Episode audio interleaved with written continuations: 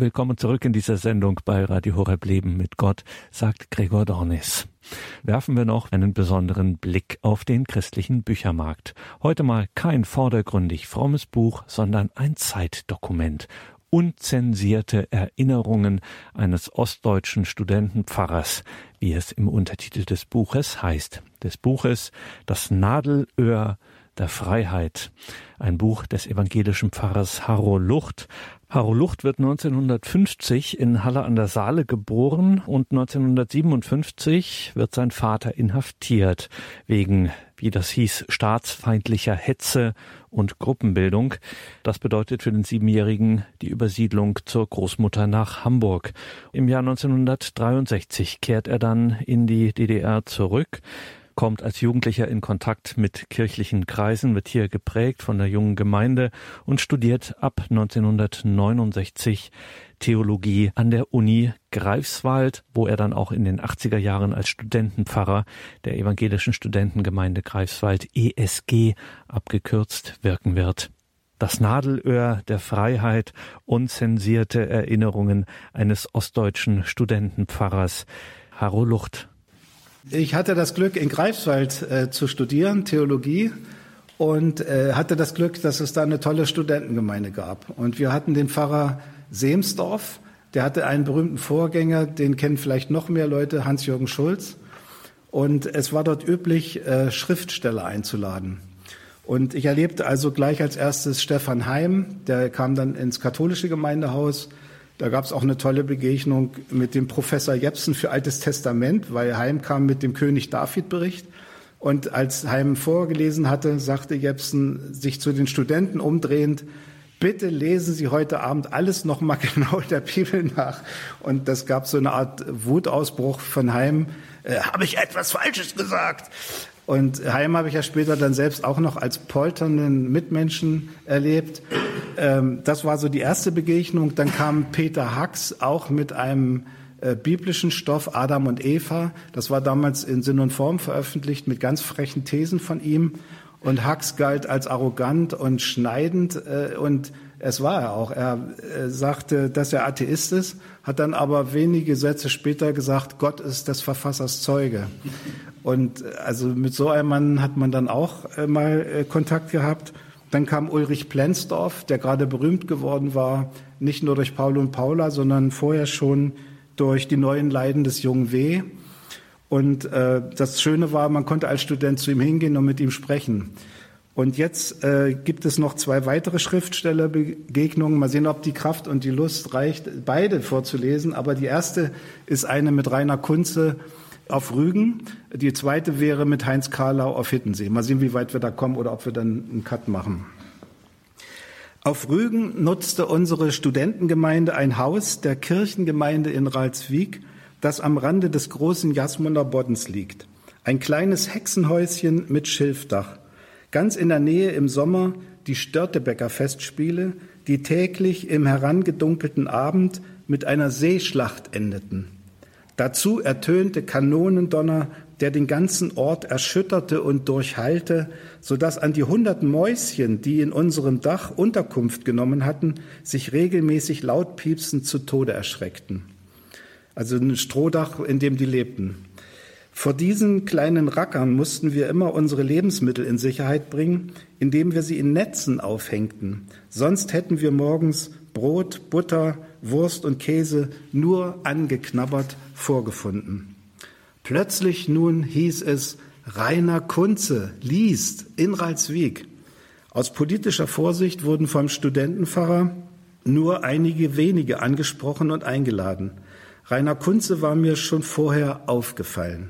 Zweimal war im Neuen Deutschland gegen den aufmüpfigen Lyriker polemisiert worden, jeweils in der Glosse rechts auf der Titelseite.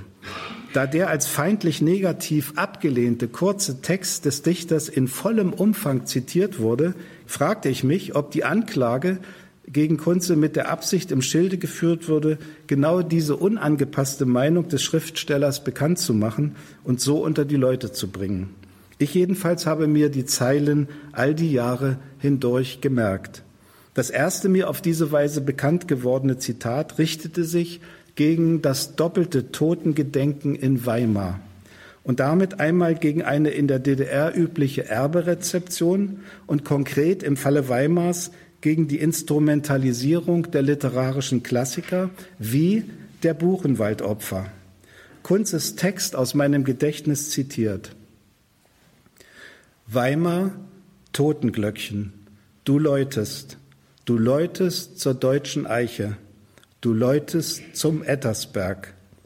Weimar, Totenglöckchen, du läutest. Wo aber bleiben die Vögel? Der gegen Punze polemisierende ND-Autor entgegnete nur schwach, welche Vögel, wenn man da fragen darf. Ob man Rainer Kunze recht geben wollte oder nicht, auf jeden Fall sprach er ein Problem an, den erstarrten, zweckorientierten Umgang mit der Geschichte. Jedwede rezipierte, also aufgenommene, übernommene Vergangenheit, von den Bauernkriegen über Turnvater Jahn bis zu Karl Liebknecht und der Roten Kapelle, bestätigte angeblich den Weg hin zur DDR. Kunzes Frage war nun, dient solche hermetische Geschichtsauffassung dem Leben, eröffnet sie Spielräume? Oder dient alles nur dazu, gegenwärtige politische Entscheidungen und Zustände zu rechtfertigen und zu verklären? Der zweite ND-Angriff auf Kunze zitierte ihn, wieder aus meinem Gedächtnis, so. Unmündige, damit ihr unmündig bleibt, schulen wir euch. Bildung und Schulung also nicht im Sinne der Aufklärung, nämlich der Befreiung des Menschen aus Unmündigkeit, sondern zur Zementierung derselben. Ungeheuerlich, der Dichter plauderte eines der Betriebsgeheimnisse eines gesellschaftlichen Systems aus, das zu seiner Machterhaltung immer weniger auf innere Zustimmung setzte, denn die war anscheinend im Laufe der Zeit mehr und mehr verloren gegangen. Inzwischen ging es den Funktionären nur noch um Anpassung und rein äußere Unterordnung des Dichters Gedichtzeile war ein zentraler Angriff. Da musste sich der SED-Staat in Stellung bringen, übrigens nicht ganz einfach, denn es ging gegen einen Bergarbeitersohn, der mit 16 Jahren in die Partei eingetreten war.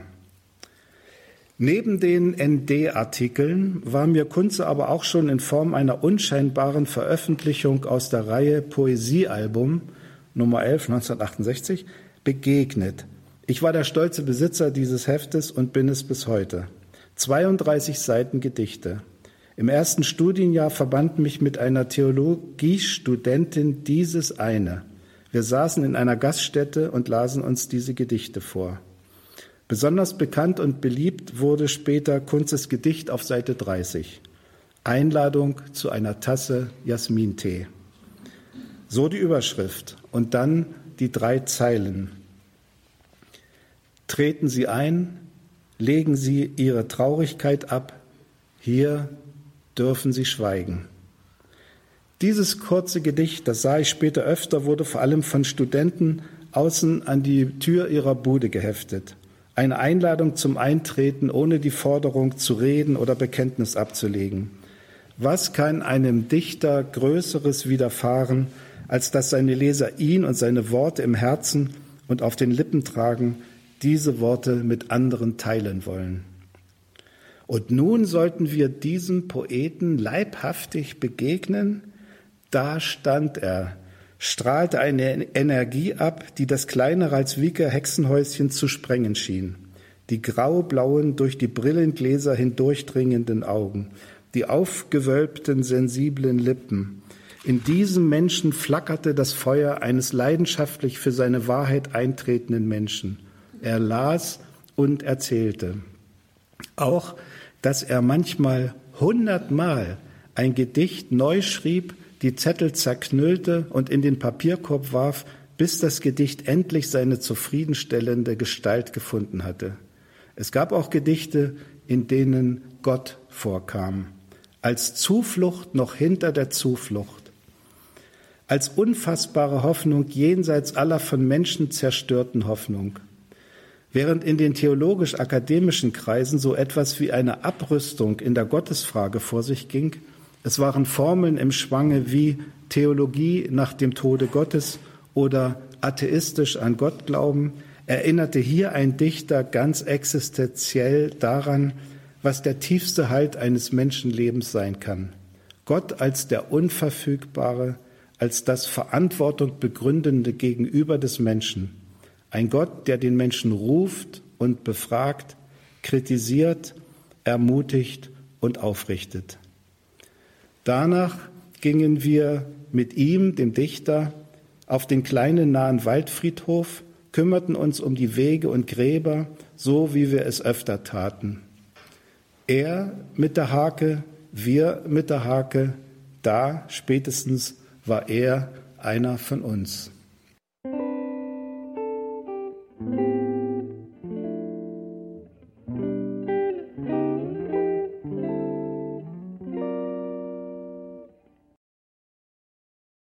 Zum Ausgang dieser Sendung hörten Sie Harro Lucht, in den 80er Jahren Studentenpfarrer an der evangelischen Studentengemeinde in Greifswald. Seine, Zitat, unzensierten Erinnerungen eines ostdeutschen Studentenpfarrers sind jetzt erschienen im Berliner Lukas Verlag. Harro Lucht, das Nadelöhr der Freiheit. Liebe Hörerinnen und Hörer, alle Angaben zu diesem Buch finden Sie natürlich in den Details zu dieser Sendung im Tagesprogramm auf horeb.org. Alles Gute und gottesreichen Segen wünscht ihr Gregor Dornis.